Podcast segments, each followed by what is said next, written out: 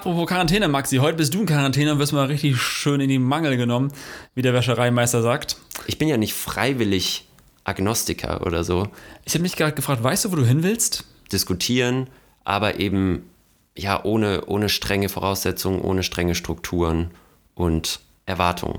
Es gibt keine Dogmen, ist ein Dogma. Also ich fände es sogar auch interessant, fundamentalistische Meinungen zu hören, nur um mit ihnen zu diskutieren und dabei zu merken, das ist ja vollkommen nicht mein Ding. Jetzt hast du quasi äh, das Ergebnis, was du wolltest, hast du bekommen. War das jetzt Gott? War es das du? Äh, Zweifel sind immer da. Das macht es ja aus für mich. Weil du machst ja schon so eine, so eine Bewegung für Zweifler, Zweiflerinnen hier und Leute, die sinnsuchend sind. Schade, dass du es gerade nicht schaffst, diese rationale Seite äh, stärker in den Vordergrund zu stellen. Dieses Zweifeln ist ja kein Selbstzweck. Du machst es nicht äh, um des Zweifels willen, du kritisierst nicht um der Kritik willen, sondern das ist für dich ein Teil von Konstruieren. Weil es mir einfach auf der Seele brennt und weil es wirklich aus mir herausbricht. Der Weg ist das Ziel und die Konstruktion besteht in der Dekonstruktion und dass es vielleicht auch gar nicht besser ist, auf jede Frage eine dumme Antwort zu haben, als manchmal zu sagen, ich weiß es nicht und das ist auch in Ordnung so.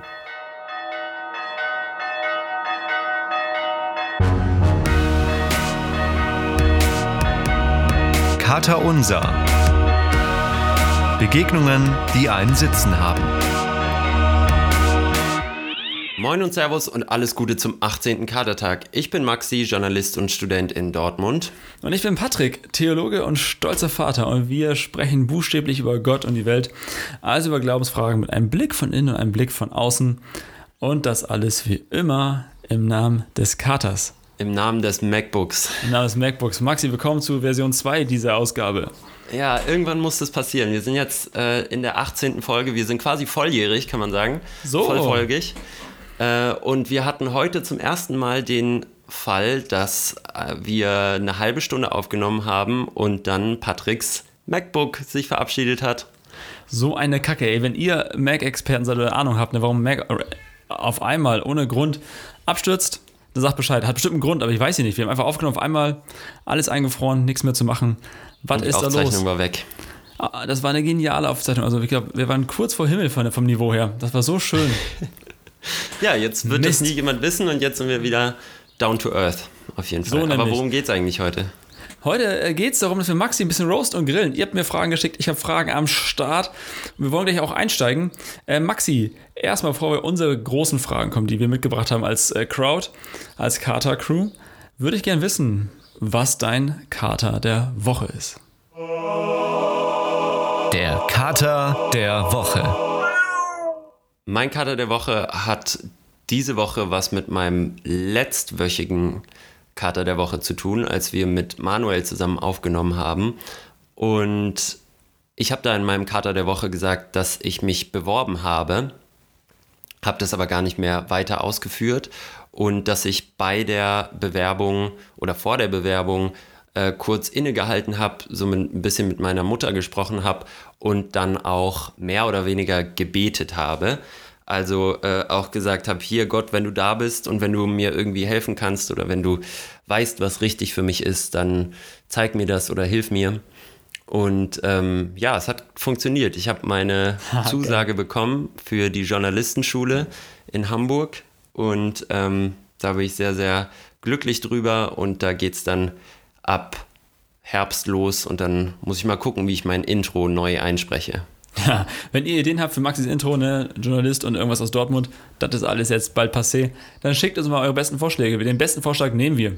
So, äh, meine Karte der Woche, um eine kurze Überleitung zu schaffen. Ich wurde geimpft. So, Impfzentrum Oh, geil, und so. Ja. Oh, Richtig- ich, ich mache auch so auf äh, erstaunt, aber ich Oh. habe es vor einer halben Stunde genauso schon mal gehört. Ah, ja, halt. du wurdest also geimpft. Ja, Interessant. hör mal, hör mal auf hier. Ich wurde geimpft. Rechter Oberarm tat ein bisschen weh, aber alles gut. Kein Drama. Und hast du zufällig auch einen Podcast gehört die Woche? ja, klar. Weil Ach, das ist ja ein Ding. das Impfen an sich war nicht äh, mein Kater, sondern ich habe einen Podcast gehört, vorbereitend. Aha. Auf unseren nächsten Gast in der nächsten Folge, und zwar Margot Käßmann. Schön mit der Bimmelbahn hingeeiert zum Messezentrum Hannover, um dort mich impfen zu lassen. Und habe nicht damit gerechnet, dass Margot Käßmann über Auferstehung spricht. Und das hat mich ein bisschen aus der Bahn geworfen. Also, äh, ich werde es nicht, sondern erst zu sagen, das waren nochmal Gedanken, die äh, neu waren, die ich bei ihr nicht, vielleicht nicht so ganz erwartet hätte. Und es waren so Gedanken, die so drei, vier Tage so nachgeappt sind, wie so ein Kater bei mir. und äh, nochmal mich haben nachdenken lassen, was denke ich eigentlich zu dem Thema und was macht das mit mir, wenn das so und so wäre, ob es leiblich oder nicht leiblich ist, wer steht wann, wo, wie auf und ist Jesus auferstanden und so. Und das waren, hat Daniel Trommer ja schon vor ein paar Wochen gesagt, das war ein Thema, das ihn richtig abfuckt. Und mich hat es irgendwie auch getroffen, so positiv, negativ, irgendwie getroffen. Ja, das ist ein Thema so ein bisschen zur Erklärung, äh, das wir gleich mit Frau Käsmann noch genauer besprechen könnten. Ähm, also für euch, wir sind am Dienstagmorgen heute, am Freitag ist natürlich Katertag, ist klar. Und ähm, weil wir jetzt schon zwei Gäste hintereinander hatten, haben wir gedacht, jetzt schieben wir nochmal eine reguläre Folge mit nur uns beiden äh, dazwischen und vertrösten euch noch ein bisschen, obwohl wir ja schon auf Instagram angekündigt haben, dass wir Frau Käsmann da haben werden. Und äh, wir sind beide sehr gespannt und wir hoffen, dass wir es jetzt noch rechtzeitig schaffen, weil unser Zeitplan natürlich ein bisschen aus den Fugen geraten ist. Aber ihr hört es dann in zwei Wochen ganz pünktlich am Kadertag. Die, die Frau Käsmann-Folge ist die für den Strand. Hm? Da sitzt so ihr schön mit Pina Colada irgendwo an der Nordsee im Schlick und könnt uns zuhören. Oder in der Hängematte irgendwo. In der Hängematte. So, oder ah, irgendwo auf den Bahamas. Wir müssen hinterher wieder in Quarantäne. Äh, apropos Quarantäne, Maxi, heute bist du in Quarantäne und wirst mal richtig schön in die Mangel genommen, uh. wie der Wäschereimeister sagt. äh, und zwar ein Wort zum Katertag für euch. Das gute Wort zum Katertag. Ich habe eins mitgebracht, Maxi, ein Wort zum Katertag, das ähm, mir eingefallen ist, als ich an unser Gespräch heute gedacht habe, wo wir dich grillen wollen. Und zwar hat äh, Stephen Croft, Bischof von Oxford, gesagt oder geschrieben, es ist unmöglich, äh, die Kirche umzugestalten, wenn der Ausgangspunkt Zynismus, Verzweiflung, Angst oder persönlicher Ehrgeiz sind. Ich habe da zwei Anfragen an dich. Einmal, äh, hast du das Anliegen, Kirche umzugestalten, weil du machst ja schon so eine so eine Bewegung für Zweifler, Zweiflerinnen hier und Leute, die sinnsuchend sind. Also das ist eine Anfrage. Und die zweite Anfrage ist, äh, wie zynisch stehst du äh, Gläubigen gegenüber? Da können wir gleich über das Wort Zynismus nochmal diskutieren. Haben wir ja schon mal getan, heute können wir nochmal tun. Aber erstmal die Frage, willst du Kirche umgestalten? Ist es ein Ansatz oder? Nein. Nein? Geschlossene Frage, Senna. Wenn du jetzt der Journalist sein willst, dann musst du auch die journalistischen Regeln beachten. Ich wollte vielleicht gar keine andere Antwort haben. Ich wollte nur Nein hören von dir. Das ist super. Das heißt, dann können ja, alle... dann sind wir schnell durch und haben noch ein bisschen Zeit für Frau Käsmann. Ja, wir müssen richtig Tempo machen. Nein, okay. Also, dein Anliegen ist nicht, Kirche umzugestalten. Ich würde... Meine These wäre, du machst das aber trotzdem. Leute, die in Kirche sind, die fromm sind, die gläubig sind, fühlen sich bei dir, ich sag mal, gut aufgehoben. Fühlen sich von dir mehr verstanden als von manchen PastorInnen. Ich glaube schon. Das weiß ich erstens nicht genau. Und zweitens, ähm, ist die Kirche ja ein Raum, wo Leute hinkommen, die alle eine gemeinsame Grundlage haben, also die an die bestimmte Voraussetzungen erfüllen müssen oder zumindest an bestimmte Dogmen des Glaubens sich halten müssen, sonst bist du eben nicht Teil dieser Gemeinschaft. Und ich würde gerne einen Raum bieten oder ähm, aufmachen oder mit euch zusammen gestalten, wo einfach jeder und jede mit allen Glaubenserfahrungen, Glaubenserkenntnissen, Glaubensvorstellungen hinkommen kann, ohne Dogmen, ganz unabhängig von der persönlichen Geschichte oder ob man jetzt getauft oder beschnitten oder was auch immer ist, sondern teilhaben kann, ohne irgendwelche Voraussetzungen erfüllen zu müssen und sich diese Fragen stellen zu können, aus verschiedenen Perspektiven, die zu betrachten und zu diskutieren, aber eben ja ohne, ohne strenge Voraussetzungen, ohne strenge Strukturen und Erwartungen. Ich würde jetzt deine Rolle mal einnehmen. Ich habe zwei kritische Rückfragen. Einmal, hast du nicht damit ein pastorales Amt inne? Pastoral im Sinne von Hirte. Bist du der Hirte für viele ZweiflerInnen? Und ist also eine Hörerfrage, die auch reinkam, also bei Instagram für dich, ist das nicht auch eine Art von Dogmen und von Religion, die du damit ähm, hast? Du hast ja auch eine Glaubensüberzeugung, und zwar, dass der Raum offen ist für alle. Das ist ja auch eine Überzeugung, ein Dogma, das äh, für alle gilt, die kommen. Die zwei Fragen habe ich an dich. Bist du äh, der Hirte für die? Hast, hast du ein Nein, pastorales also, Amt? Also erstmal habe ich ja überhaupt kein Amt und wir sind ja auch noch eine relativ kleine Kater-Crew. Das ist ja alles noch sehr überschaubar bei uns.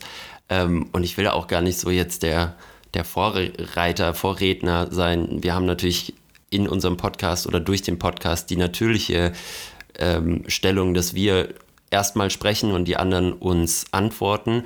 Aber perspektivisch könnte ich mir das auch sehr gut vorstellen, dass man das eher ja, gleichzeitig macht, dass man spricht und die anderen können direkt antworten und ihre Sachen mit einbringen. Ich will da aber gar nicht so jetzt die, die Hirtenrolle haben. Das ist überhaupt nicht das, wo, wonach ich strebe. Aber so ein Stab Ähm. wird ja schon stehen, so ein Hirtenstab.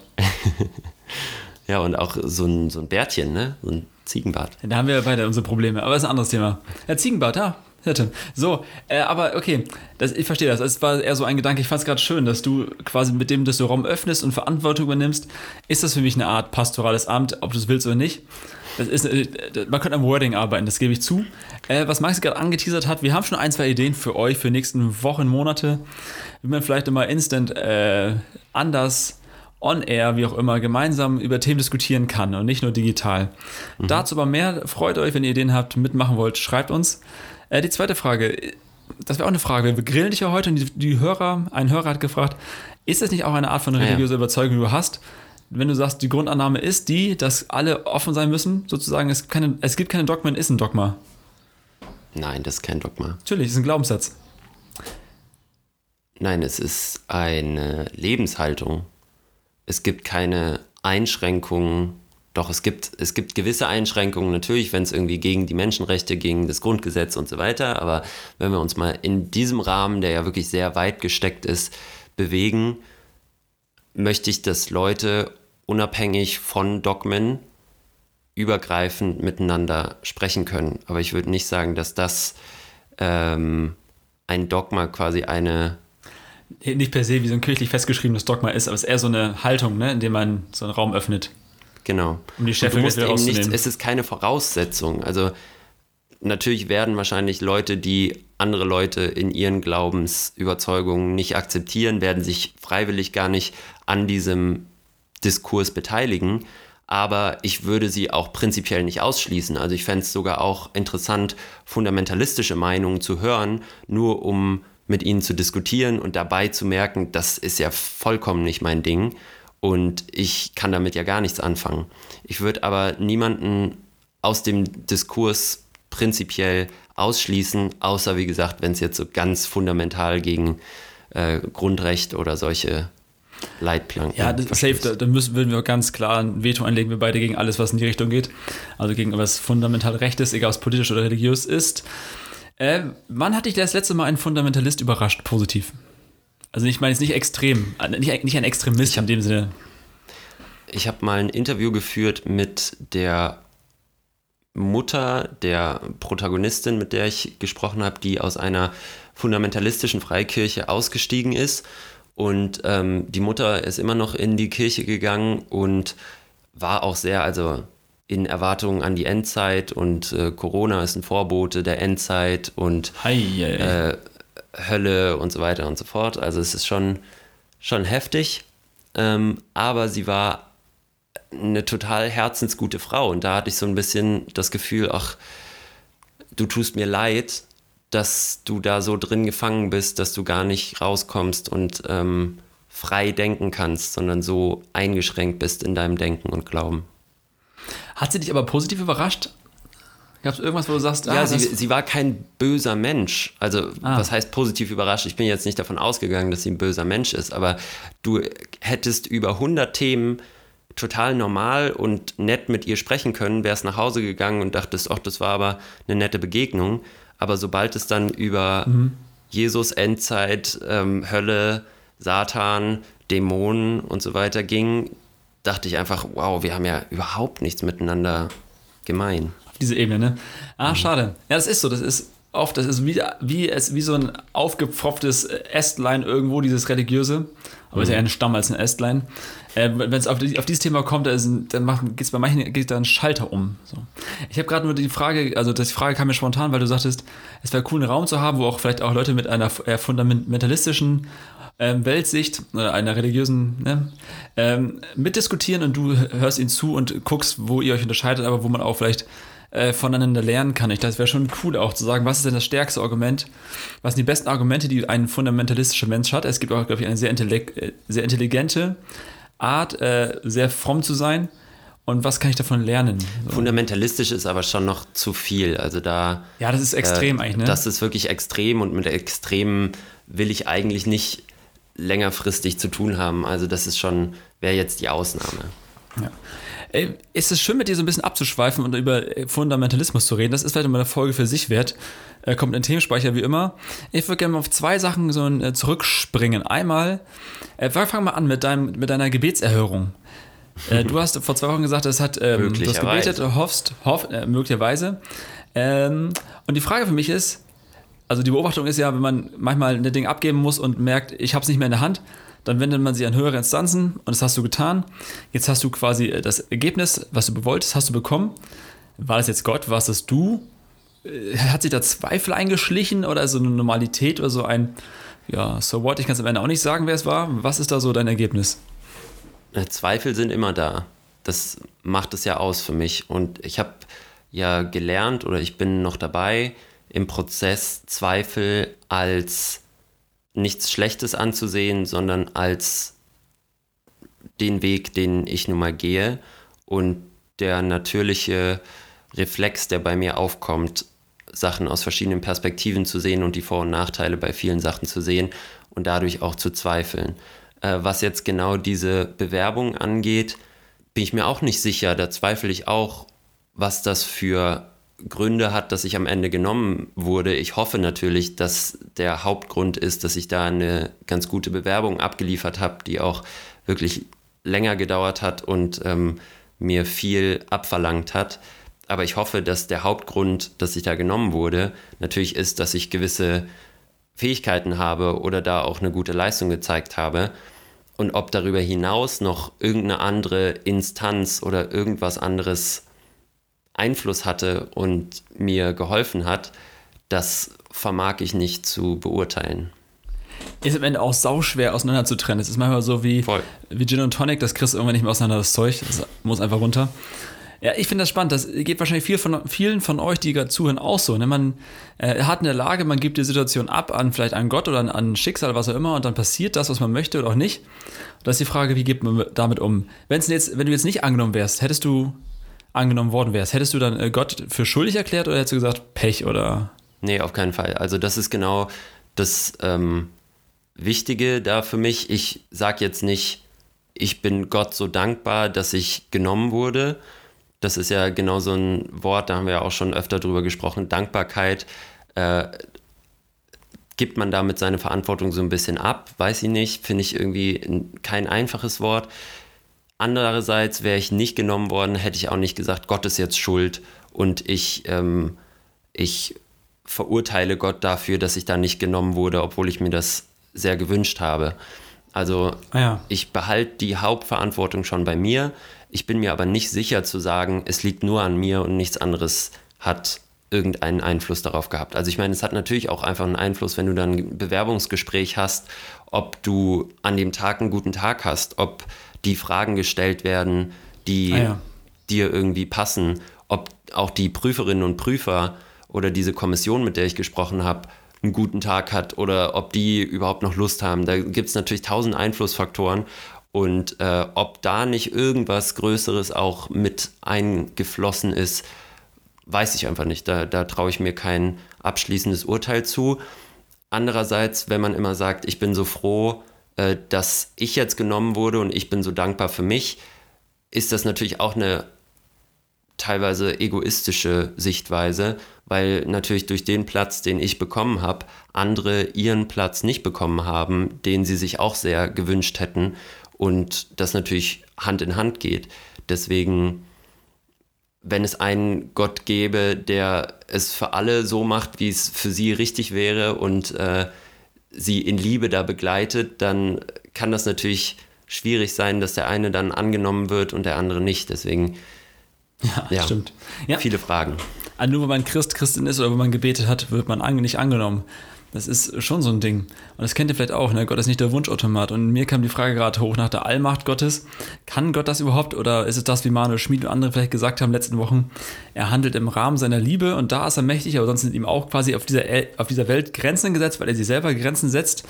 Mhm. Aber da würde ich euch einfach Mut machen, die Folge nochmal nachzuhören. Und für die, die zum allerersten Mal reinhören bei Karte Unser, das tut euch gut. Folge mit Manuel Schmid über die Allmacht äh, Gottes. Und das ist nicht die Standardantworten, die man erwartet. Und trotzdem tief tiefraum. Ich würde mit dir gerne mal auf ein zweites Thema kommen. Wir wollen dich mal ein bisschen roasten heute und die Fragen der HörerInnen sind da. Meine Fragen sind auch da.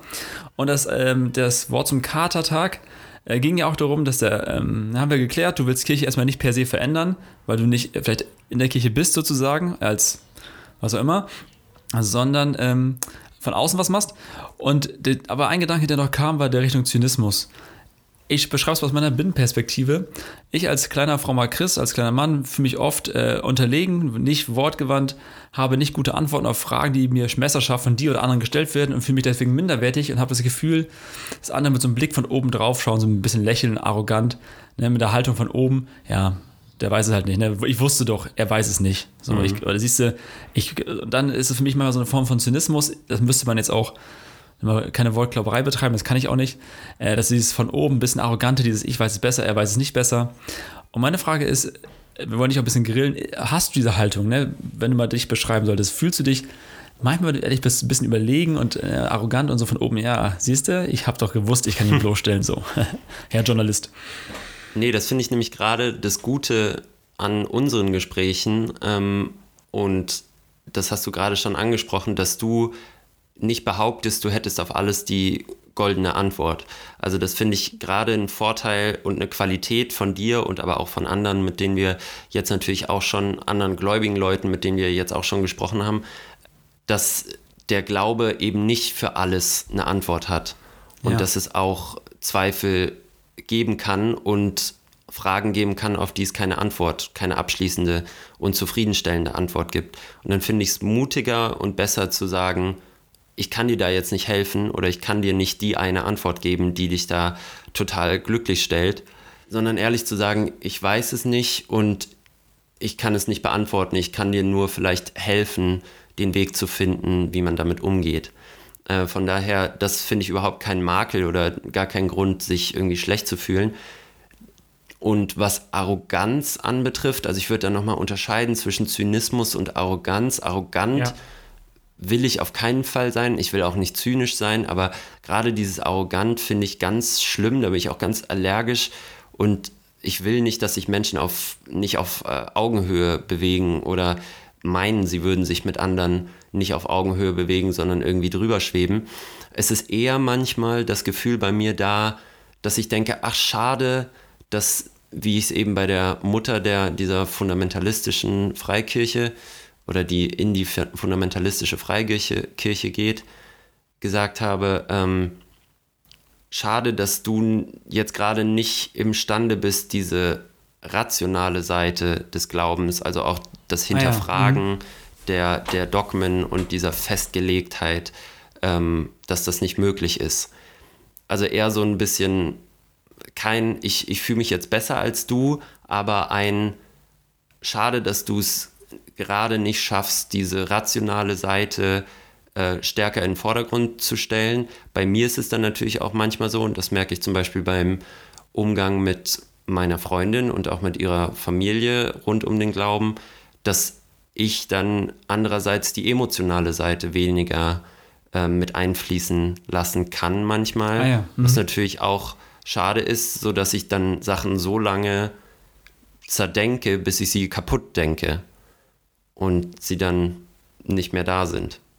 Wie schwer fällt es dir denn eine kritische, ah nee, ich weiß nicht, wie ich es formulieren soll. Also einerseits, ich glaube, du bist so drin in manchen Themen, du hast so kap nicht kaputt gedacht, nicht, aber du hast jetzt super reingedacht, bist total Insider-mäßig in manchen Fragen so weit unterwegs. Wie weit, äh, inwieweit fällt es dir schwer, die Meinung der anderen stehen zu lassen? Wenn jemand sagt, ich weiß es nicht, ich fühle es nur, ich will nicht drüber nachdenken, kannst du das stehen lassen? Nee, das, das fällt mir wirklich schwer, wenn ich andere sagen höre, ja, das ist so, weil es so ist und das bleibt jetzt auch so. Und ja, ich habe gar keine alles, Lust, ja. darüber nachzudenken. Ähm, oder ich lasse Argumente da gar nicht einfließen, ich lasse denen gar keine Chance. Das finde ich sehr schade und ich glaube, das bringt einen auch nicht weiter. Das bringt den Diskurs nicht weiter, beziehungsweise es unterdrückt den Diskurs und es bringt einen auch persönlich nicht weiter, sondern es hält einen in gewisser Weise klein und in seinem eigenen in seiner Bubble und in seinem Umfeld und in seinem Denken und ich glaube, da bleibt man dann sehr begrenzt dabei.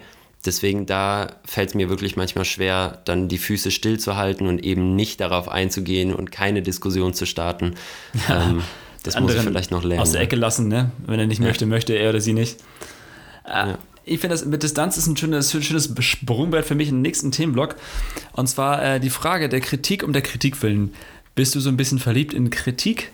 Äh, das ist so mein, also eine Frage, der kommt, weil ich glaube, man kann sehr schön distanziert von außen Dinge kritisieren und daneben stehen mit so Arm verschränken und sagen, nein, nein, nein, hüti, hüti und so, aber sich nicht selber einlassen. Und ich habe das Gefühl, dass Religion, äh, Spiritualität äh, ein Themenblock ist, auf den man sich einlassen muss. Wenn ich es vergleiche mit einem Apfel, du kannst ein Leben lang einen Apfel kritisieren, ihn sezieren, ihn auseinandernehmen, alle Einzelteile, aber du wirst nie den Geschmack wissen. Du musst einfach immer mal reinbeißen, dich darauf einlassen, auf diesen fucking Apfel, damit du weißt, wie er ist. Und meine Frage wäre, äh, wie distanziert bist du von diesen Themen? Also fällt dir es, wie schwer fällt es dir, dich darauf einzulassen und lässt du dich darauf ein? Oder ist es nur für dich die Erhaltung von außen so, die kritische, distanzierte Journalistenhaltung?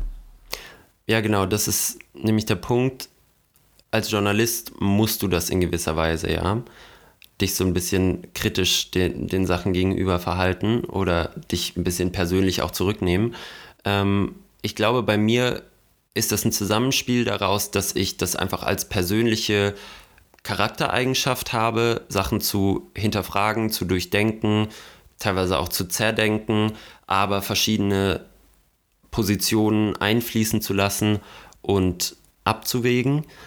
Und ich glaube, das wurde dann nochmal verstärkt durch mein, durch mein Studium und meine Ausbildung oder mein, meine Arbeit als Journalist, ähm, indem dass man natürlich als Journalist eine nicht neutrale, aber zumindest faire Perspektive einnehmen muss und auch zum Teil mit Absicht natürlich die Gegenperspektive des Gegenübers einnehmen muss. Also wenn jemand dafür ist, musst du dir überlegen, was gibt es denn für Gegenargumente, womit kann man ihn denn konfrontieren.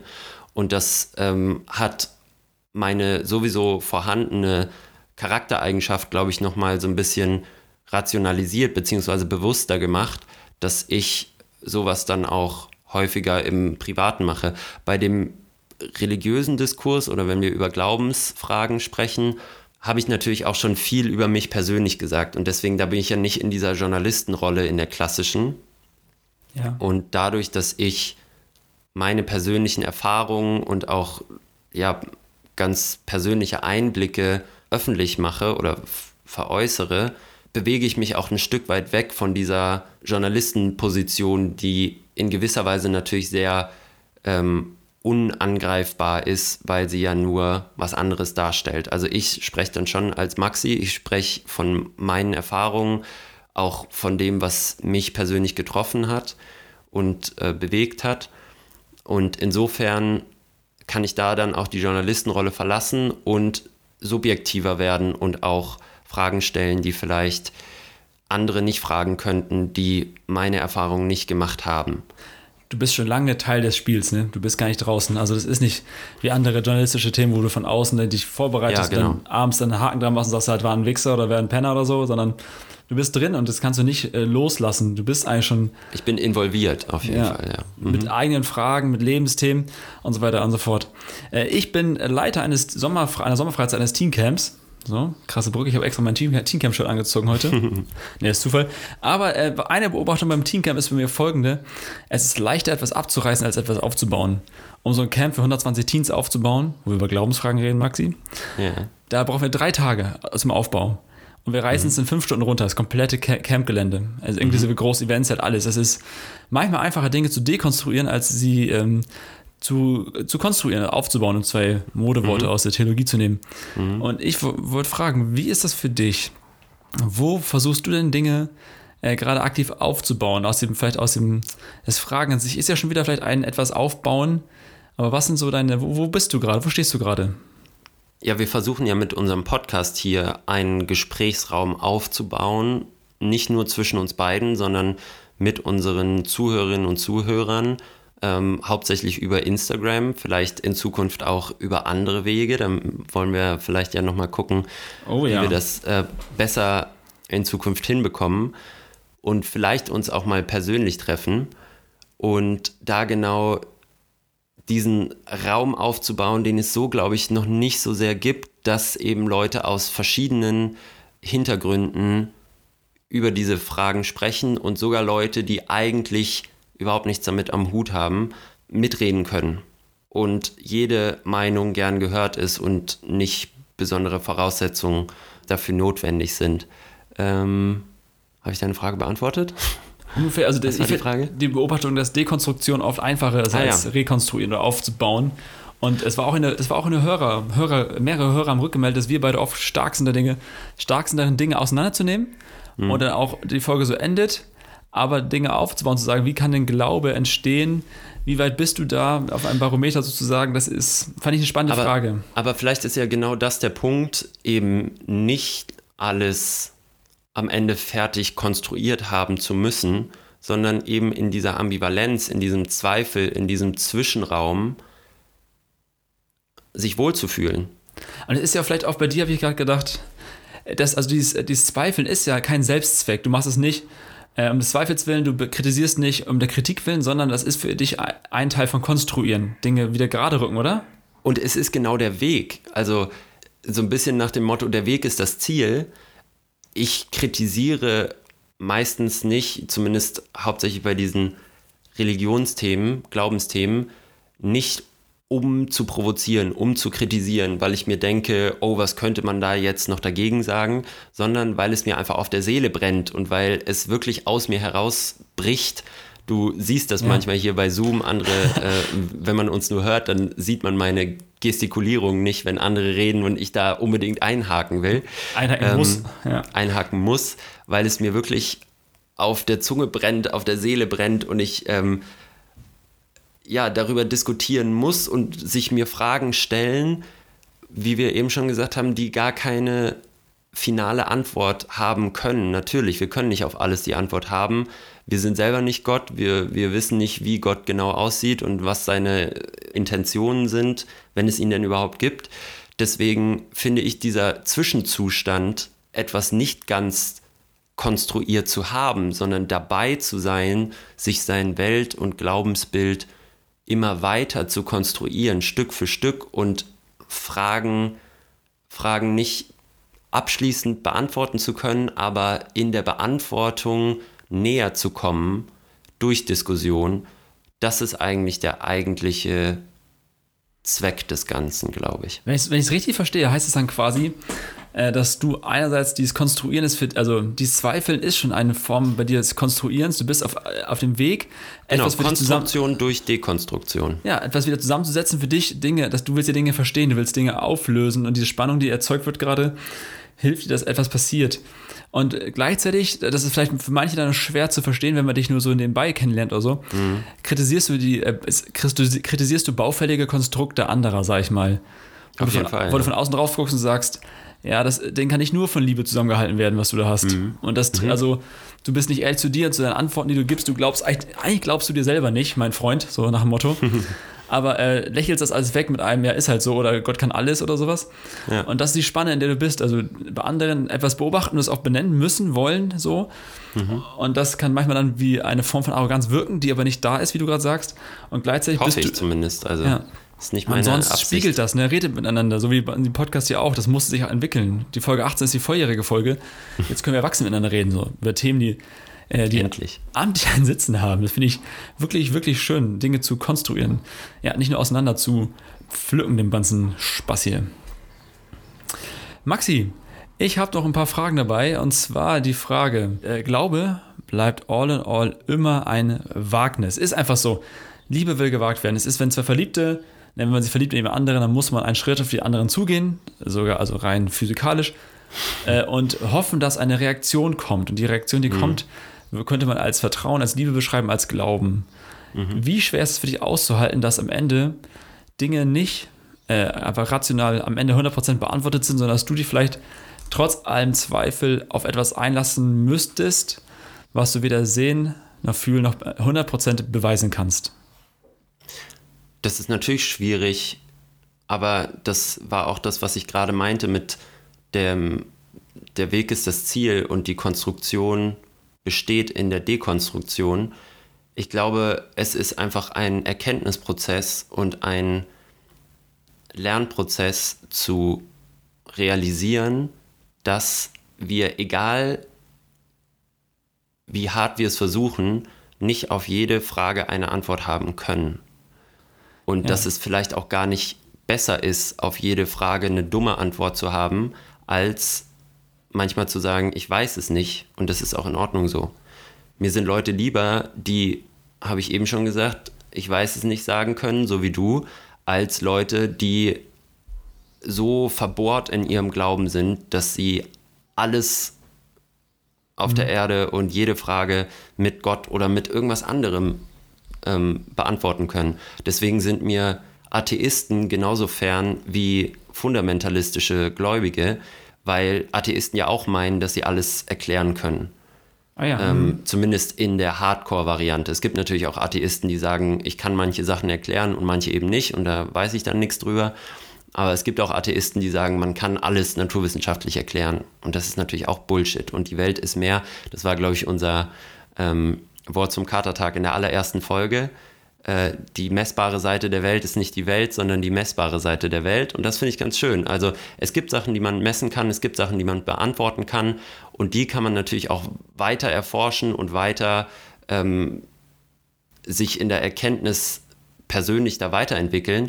Aber es gibt auch Sachen, die man eben nicht abschließend beurteilen und bewerten kann. Und da ist es dann aber trotzdem nicht die richtige Option zu sagen, ich beschäftige mich dann gar nicht damit, weil ich kann ja am Ende gar nicht abschließend beurteilen, ob es Gott gibt oder nicht, sondern es ist trotzdem wert, meiner Meinung nach, sich mit diesen Fragen auseinanderzusetzen, weil sie früher oder später durch die Wege des Lebens auf dich zukommen, ob du willst oder nicht. Und sich dann schon mal vorbereitet zu haben, ist, glaube ich, eine sehr gute Übung und hilft einem in vielen Situationen des Lebens irgendwie ein Stück weit, auch wenn es nur ein bisschen ist, besser damit umgehen zu können. Safe, bin ich ganz bei dir. Und irgendwann kommen diese Punkte. Das ist keine, ja. das ist keine Drohung gerade, sondern eher ein, das ist Lebenserfahrung. Irgendwann passieren Dinge. Es muss nicht nur mal um Tod gehen. Ne? Es geht auch gibt viele Dinge, wo du mit Fragen konfrontiert wirst und äh, die Frage ist, wie resilient bist du, wenn du, wie hast du dich vorbereitet? Ja, oder gerade wie bei mir, ne? wenn was Schönes passiert und ich ja. denke, ist das jetzt überhaupt meine eigene Leistung oder hat da was ganz anderes noch eine Rolle gespielt. Also kann ja, ja auch sowas sein. Kannst du dankbar sein, ne? ja. äh, du hast gerade die Wegmetapher reingebracht und äh, es geht um Konstruieren und so. Ich habe mich gerade gefragt, weißt du, wo du hin willst? Oder ist das ein Weg so voller Dickicht, dass du gar nicht, gar kein Zielbild hast sozusagen? Oder braucht man gar keins? Glauben? Ja. Also willst du am Ende quasi vor also ne, willst du am Ende vor Jesus stehen, willst du vor irgendeinem Gott stehen oder vor äh, irgendeinem Buddha oder so oder vor Ra oder Re, dem ähm, Sonnengott Ägyptens, hast du da ein Ziel, wo du hinläufst oder ist es so ein, das ist so nee. zugewachsen, dieser Weg und du weißt gar nicht, da kann irgendwas stehen. Also er ist einfach zugewachsen. Das ist überhaupt nichts, was ich gerne so möchte oder was ich mir ausgesucht habe. Es ist einfach ein Dschungel, durch den ich laufe und ich muss mir den freischlagen, Meter für Meter und ich muss halt immer in Anbetracht dessen, dass ich nicht das Ende des Dschungels und das Ende des Tunnels sehe, immer ähm, mir Meter für Meter und Zentimeter für Zentimeter mich voranwagen und mit einfachen Fragen kommt man dann oder mit einfachen Antworten auf schwierige Fragen kommt man da nicht weiter. Die äh, sagen dann, da hinten ist der Ausweg und vor dir ist aber immer noch fünf Kilometer Buschdickicht, dann hilft dir das auch nichts. Ähm, also man muss sich da langsam vortasten und ich habe da kein, kein Ziel. Mein Ziel ist, in Bewegung zu bleiben, in Diskurs zu bleiben okay, ja. und mit möglichst vielen Leuten aus möglichst vielen Perspektiven da auch mich äh, weiter zu bewegen. Und ähm, deswegen finde ich es eigentlich gerade gut, sich das offen zu halten und weder zu sagen, ich will mein Leben lang, ich bin ja nicht freiwillig Agnostiker oder so, sondern weil ich es nicht schaffe, weil ich es nicht kann, zu glauben gerade. Und vielleicht ist das irgendwann anders, vielleicht bleibt es aber für immer so und ich will, dass beides in Ordnung ist. Schön, ey. Das gefällt mir sehr gut. Das ist also, dieses auch, also das Ziel ist in Bewegung bleiben. Ich glaube, das kann für viele von euch ein schöner Call to Action am Ende sein, gegen Ende unseres Podcasts. Die Folge geht noch ein paar wenige Minuten, bevor wir gleich zu Margot Käßmann huschen müssen, huschen wollen, ne, weil sie zu uns, wir haben sie ja eingeladen. Die Abschlussfrage, bevor wir jetzt in die letzte Kategorie rüberhuschen. Wenn du ne, eine, eine Predigt halten müsstest, du musst, fertig, Dis mhm. diskutier nicht drüber. Du musst. Hättest du Lust drauf? Hättest du Lust drauf? Geil. Mhm, würde ich gerne. Worüber willst du predigen? Was wäre das Thema? Kirche? In der Kirche? Kirche, Gemeinde, Kontext kannst du aussuchen, Freikirche oder große Landeskirche. Wo, Okay, aber schon vor so einem ja, du kriegst, eine, du frommen kriegst Publikum. frommes Publikum, du kriegst, du kriegst die Bühne und 30 Minuten. Ich glaube, ich würde den Eingangssatz irgendwie bringen. Ihr seid alle bescheuert. Dann würde ich, dann würde ich 10 Sekunden warten und dann gucken, was passiert. Und dann würde ich sagen, habe ich früher vielleicht mal gedacht, kann ich jetzt so aber nicht mehr bestätigen. Schön. Oh, und schon hast du alle. Schon hast du sie. Ja, dann, dann passen sie auf wenigstens. Und dann würde ich, glaube ich, so ein bisschen darüber sprechen, was ich gut finde an, also was ich an Menschen beneide, die glauben. Das ist definitiv so. Diese Sicherheit, diese Ruhe, diese innere Ruhe.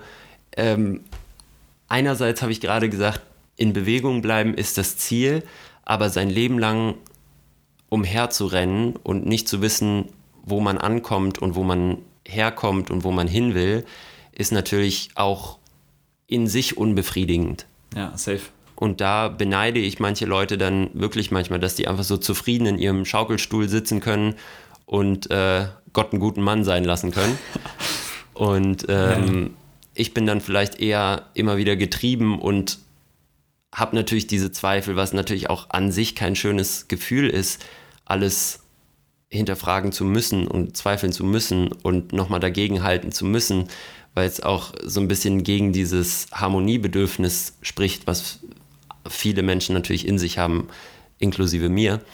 Aber ich glaube, ich würde rausstellen, was ich von ihnen lernen kann, wa- was sie von mir lernen können und was wir gemeinsam tun können, um alle ein Stückchen weiterzukommen.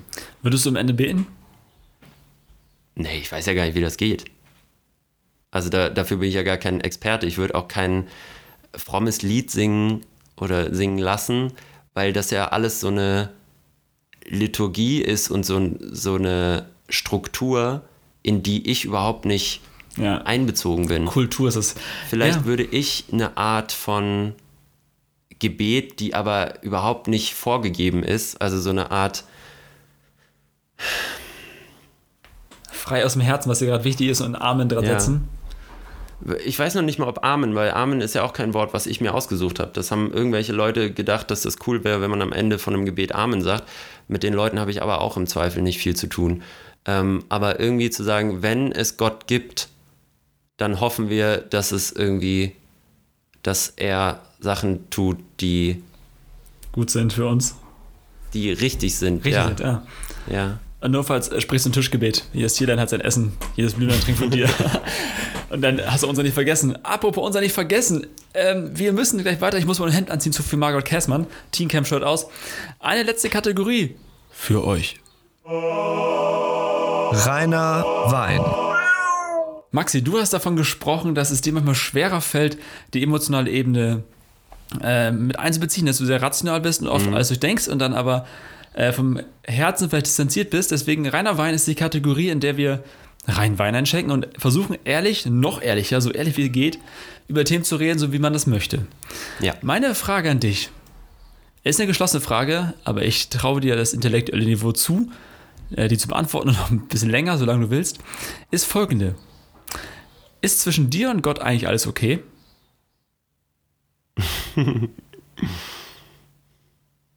Nee. Weil Ah, sehr Ähm, Hey. wir hatten lange gar keine Beziehung zueinander, hatte ich das Gefühl.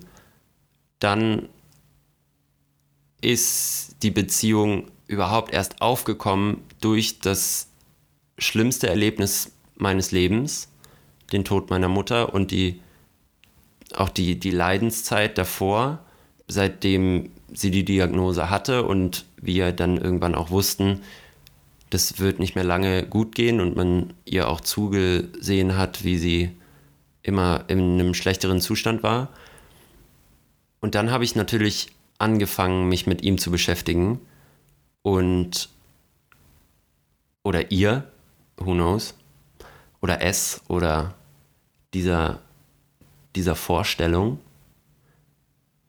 Und ich finde es interessant, ich finde es aber nicht ja nicht unbelastet. Also wenn es die Geschichte mit meiner Mutter nicht gäbe, hätte ich vielleicht gar keine Beziehung zu Gott, aber sie wäre auch weniger vorbelastet. Ich finde das, also ich habe die Antwort vermutet und trotzdem fand ich die Frage einfach eh gut, weil es auch wichtig ist, ne, Dinge an sich ran zu lassen, Dinge zu verarbeiten.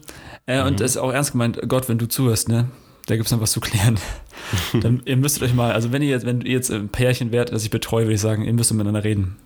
Und du Ja. tust es, du gibst ja alles. Und wir wollen ja vielleicht mit dem Gedanken auch ähm, ja, in den Tag heute verabschieden, äh, tut euch was Gutes. Wenn ihr eine Minute habt zum Nachdenken, lasst das mal sacken. Und wenn ihr das Gefühl habt, diese Folge tut euch gut und könnte Freunden auch gut tun, dann schickt die weiter. Nicht um unseren Willen, sondern um ihren Willen, um euren Willen. Dafür machen wir den Spaß. Oder was heißt Spaß, die ganze Sache hier. Und freuen uns, wenn ihr ein Like da lasst, teilt, wenn ihr bei Apple Podcasts ein paar Sternchen da lasst. Das ist für uns einfach gut, damit äh, dieser, diese Gedanken einfach ne, Leute erreichen, die diese brauchen. Dafür machen wir das, Maxi. Ansonsten Liken, teilen, weitermachen ist unser Motto. Ähm, folgt uns auf Instagram, teilt es mit euren Freunden, wie Paddy gerade schon gesagt hat. Lasst uns auch gerne eine Bewertung auf iTunes oder anderen Podcast-Apps da. Das hilft uns immer sehr, sehr, um weitere Leute anzusprechen, um die Carter Crew zu vergrößern. Und ansonsten, äh, immer schön durstig bleiben. Fast einen Satz vergessen. Immer schön durstig bleiben. Tschüssi. so sieht's aus. Tschüssi.